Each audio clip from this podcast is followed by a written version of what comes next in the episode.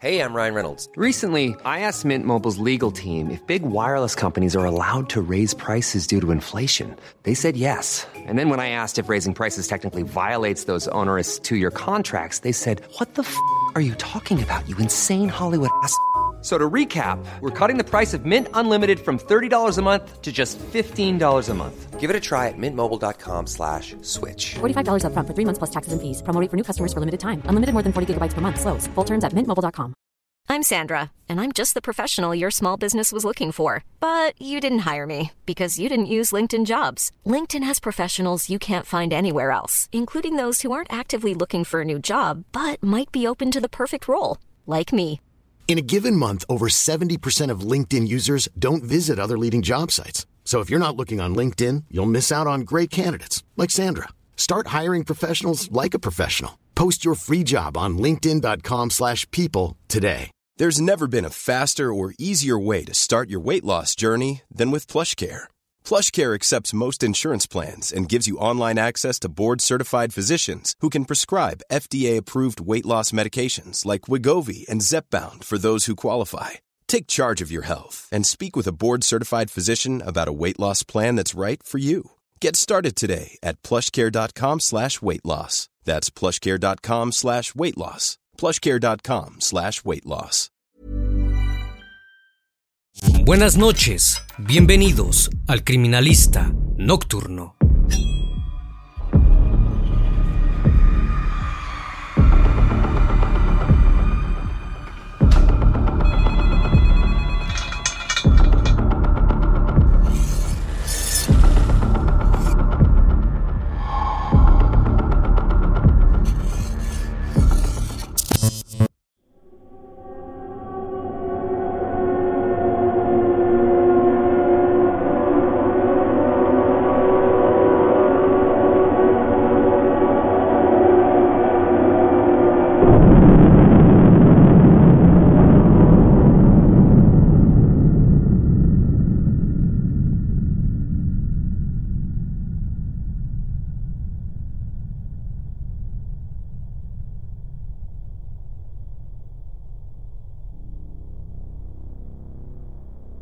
Esteli, Nicaragua.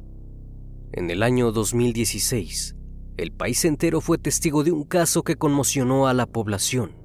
Xiomara Cruz, de 23 años, salió de la casa de sus padres para encontrarse con un amigo de la infancia, con quien había quedado de verse. La chica debía volver por la noche, pero no lo hizo. Tuvieron que pasar 49 días para poder conocer su paradero. Su cuerpo fue encontrado en avanzado estado de descomposición, con múltiples heridas, escondido en un sumidero. El criminalista nocturno. Xiomara Atenas Cruz Torres nació el 14 de septiembre de 1992 en la villa nicaragüense de San Antonio de Pavia de Esteli. Se crió con sus padres, Carla Torres y Rito Cruz Herrera, y sus hermanas Acel y Jacqueline Cruz Torres. Quienes la conocían decían que Xiomara era una chica sociable y cálida. Desde que había terminado sus estudios, había querido encontrar su lugar en el mundo, lo que la llevó luego de mucho esfuerzo y planificación a mudarse por su cuenta y fuera de la casa de su familia durante el año 2016. Antes de su cruento final, llevaba algunos meses viviendo en Managua, donde había encontrado trabajo como empleada en un casino y también cubría turnos en una ferretería. Poco se sabe cuáles eran los planes de Xiomara a futuro, pero como tantos otros jóvenes, seguro buscaba desarrollarse a sí misma y construir su vida de adulta. La chica solía volver a Esteli a visitar a su familia, y así fue la semana del 8 de abril del año 2016, su último día con vida. Xiomara había vuelto a Esteli más temprano esa semana y se encontraba en la casa de su familia. Carla Torres, su madre, había sido ama de casa toda su vida y su padre, Rito Cruz Herrera, en aquel entonces manejaba una sastrería. Rito tenía una discapacidad de guerra dado que una mina le había arrebatado su pie derecho años atrás. La joven salió de la casa de sus padres al caer la tarde, en el barrio Omar Torrijos de Esteli, junto a una de sus hermanas, quien la acompañó hasta la Plaza Domingo Gadea de la ciudad de Esteli, donde tendría un encuentro con un amigo, alguien a quien conocía prácticamente desde su infancia, Rodolfo García Valenzuela, alias El Popo. Poco se conoce de la relación que Xiomara Cruz y Rodolfo García tenían. Según lo que se sabe a través de los dichos de su familia, se conocían desde la infancia y al parecer hacía ya unos meses que se estaban acercando el uno al otro. La joven se encontraba en una etapa de transición. La mudanza era muy reciente para la joven, quien volvía a menudo al domicilio de sus padres y todavía contaba con sus vínculos más históricos, aquellos que había sostenido la mayor parte de su vida. Aquel día 8 de abril, Rodolfo le había mandado un mensaje de texto a Xiomara alrededor de las 7.30 de la tarde para pedirle que se encontraran una hora más tarde en el parque central de la ciudad de Esteli. A las 8.50, Rodolfo García volvió a contactarla, esta vez más agitado, ansioso y confuso en lo que decía. Le preguntó por qué se estaba demorando tanto, a lo que Xiomara respondió que ya se encontraba en el parque. Rodolfo le dijo que él estaba en su domicilio y que allí estaba esperándola desde hacía rato. Jacqueline Cruz, su hermana, la habría acompañado en el trayecto hasta el barrio Pablo Ubeda, cercano al Parque Central. Xiomara iría directo a la casa de Rodolfo García, quien por aquel entonces vivía cerca del parque. Las chicas estaban algo extrañadas, porque los cambios de planes de Rodolfo eran llamativos, más aún su humor, como era conocido de hacía años. Sabían que algo no andaba bien. No obstante, la chica se quedó y su hermana volvió al domicilio paterno. No se conoce cuál era el motivo de la reunión. Algunas fuentes hablan de que los dos iban a ir a una discoteca esa noche, pero también se habla de la posibilidad de que simplemente fueran a juntarse solo por un rato. La cuestión es que pasaron las horas y su mamá empezó a sentirse inquieta. Al parecer, esperaba que Xiomara volviera temprano, pero no lo hizo, y tampoco sabían nada de ella. Intentó llamarla, pero Xiomara no respondía. Casi cerca de la medianoche, creyó que era una posibilidad que se hubiera quedado sin batería. Rito Cruz, el padre, también se sentía intranquilo y ambos se fueron a dormir con una sensación de que algo no estaba bien. A la mañana siguiente, la joven aún no había vuelto. En ese momento sus padres comenzaron a preocuparse de verdad. Desde ese momento, todo lo que sabían era que Jacqueline había dejado a Xiomara a la altura del Hotel El Mesón, aproximadamente a dos cuadras de la casa de Rodolfo García, y que esa había sido la esquina donde la habían visto por última vez. Carla y Rito fueron a hacer una denuncia a la policía. Desde un primer momento, las fuerzas de seguridad se mostraron poco dispuestas a ayudar. Lo primero que hicieron fue llamar a Rodolfo para saber si sabía sobre el paradero de la muchacha, pero su móvil inmediatamente pasaba a buzón. El primer día pasó lento y doloroso, y de Xiomara no se supo nada. Sus padres estaban muy preocupados. Su hermana se sentía culpable por haber sido la que la acompañó. Los primeros días las autoridades se acercaban a la casa y repetían que se encontraban investigando el tema. La familia había depositado la confianza en la policía. Uno de los primeros sospechosos, en efecto, fue Rodolfo García. La familia de Xiomara intentó comunicarse con el sujeto, pero al encontrar el teléfono apagado, fueron hasta su casa, donde los recibió su madre, Leonor Antonia Valenzuela, una pieza clave del caso. This Mother's Day, celebrate the extraordinary women in your life with a heartfelt gift from Blue Nile. Whether it's for your mom, a mother figure, or yourself as a mom, find that perfect piece to express your love and appreciation. Explore Blue Nile's exquisite pearls and mesmerizing gemstones that she's sure to love. Enjoy fast shipping options like guaranteed free shipping and returns. Make this Mother's Day unforgettable with a piece from Blue Nile. Right now, get up to 50% off at BlueNile.com. That's BlueNile.com.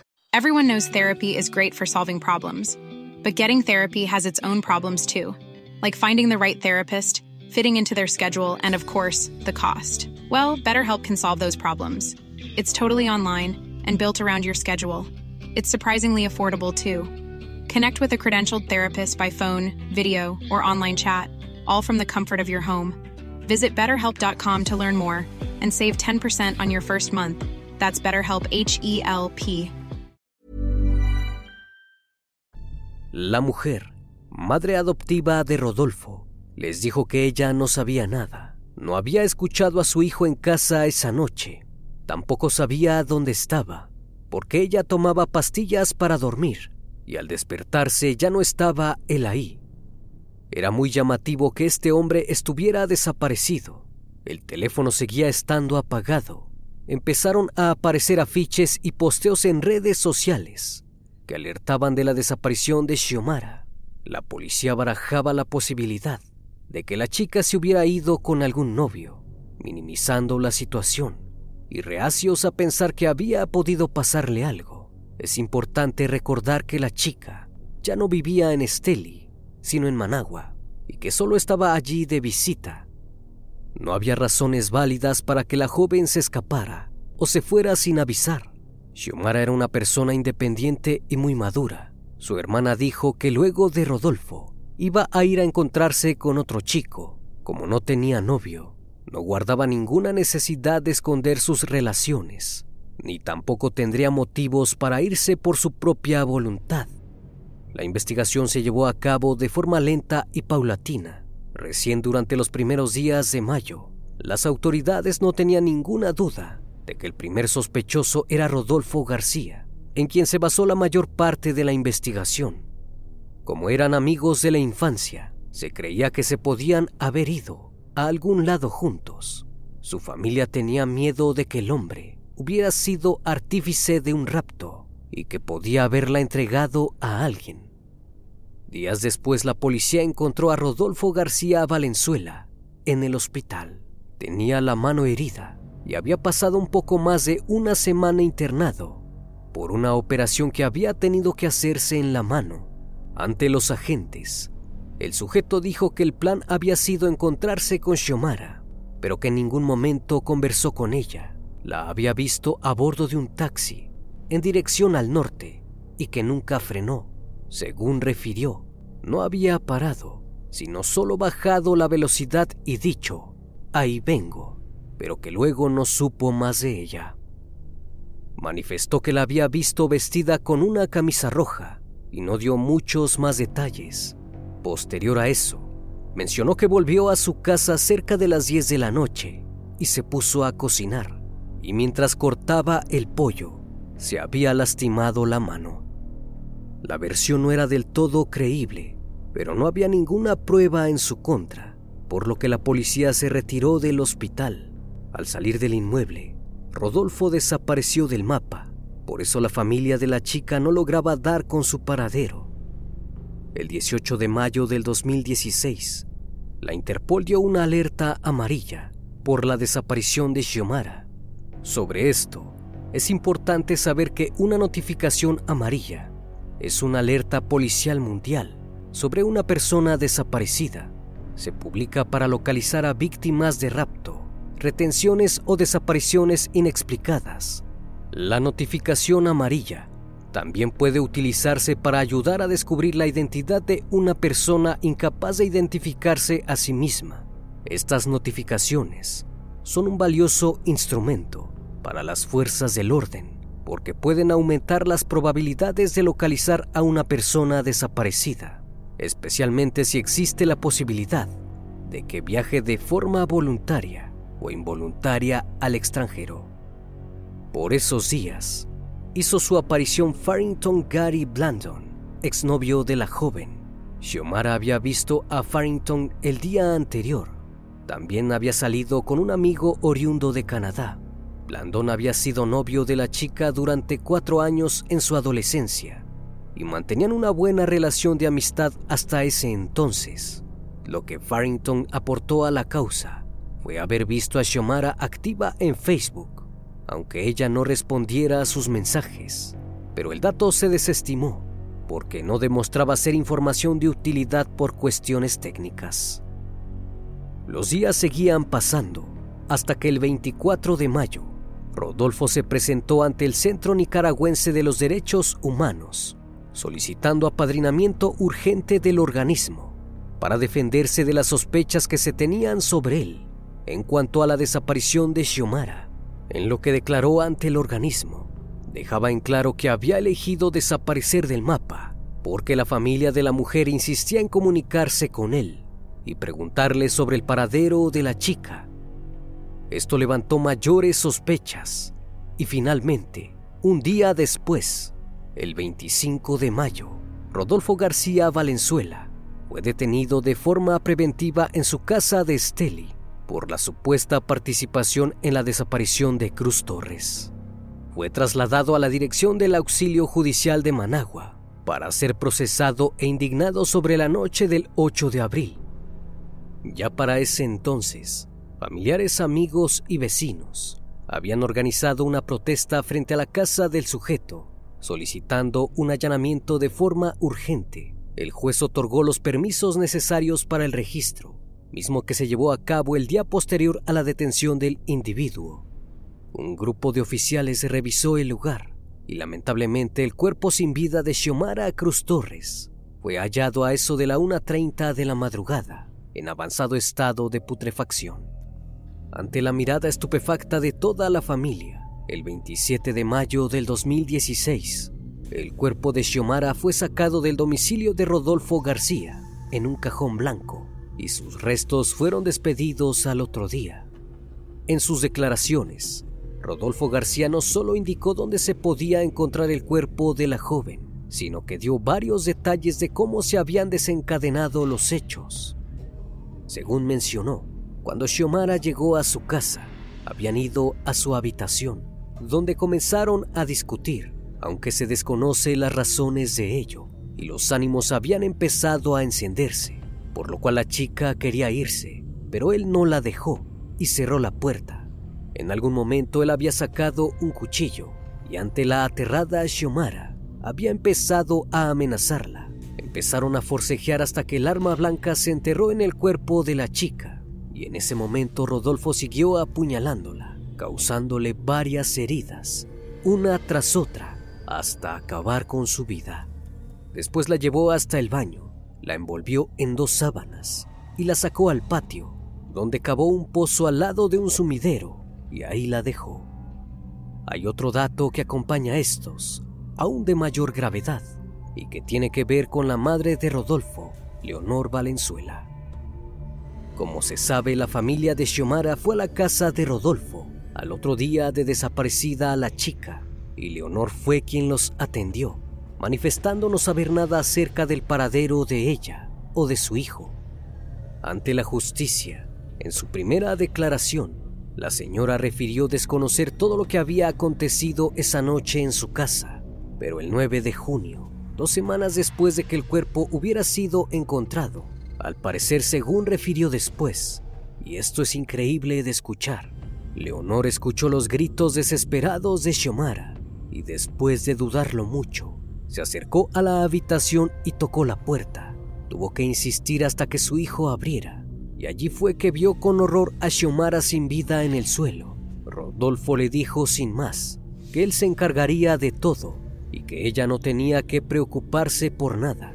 Perpleja la mujer fue hasta su cuarto, tomó sus pastillas y se acostó a dormir.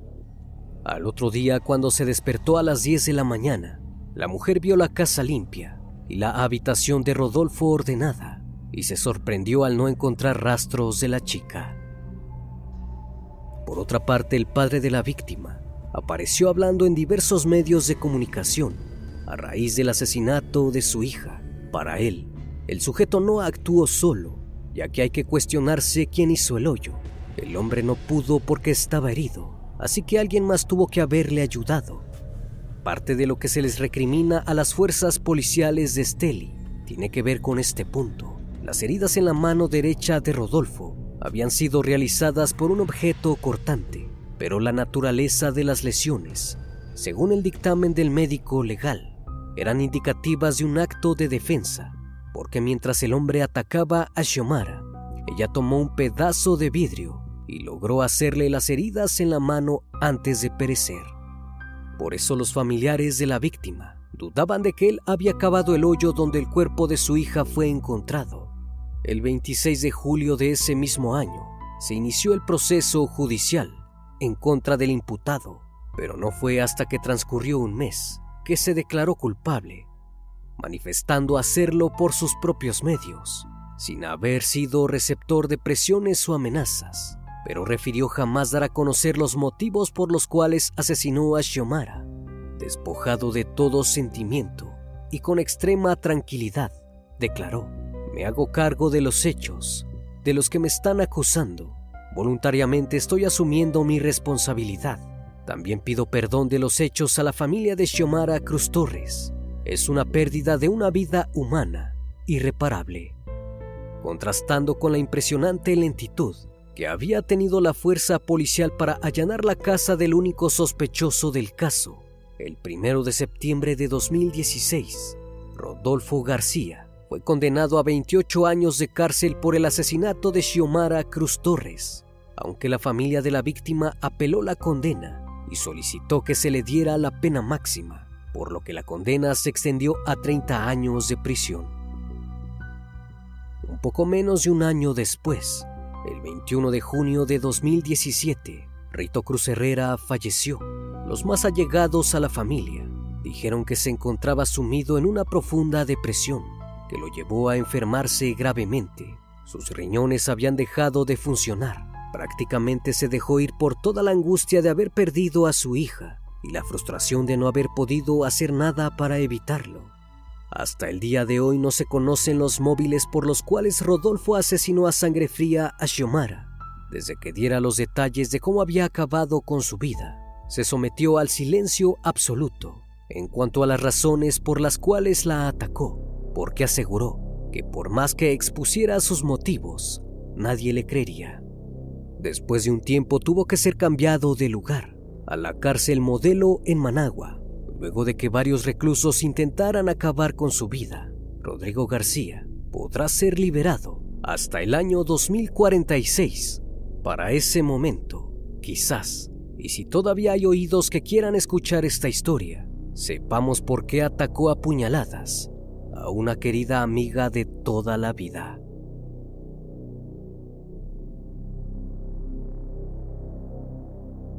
Una vez más, estimado público, agradezco su compañía. Gracias por brindar un espacio de su tiempo para conocer un caso más de este canal.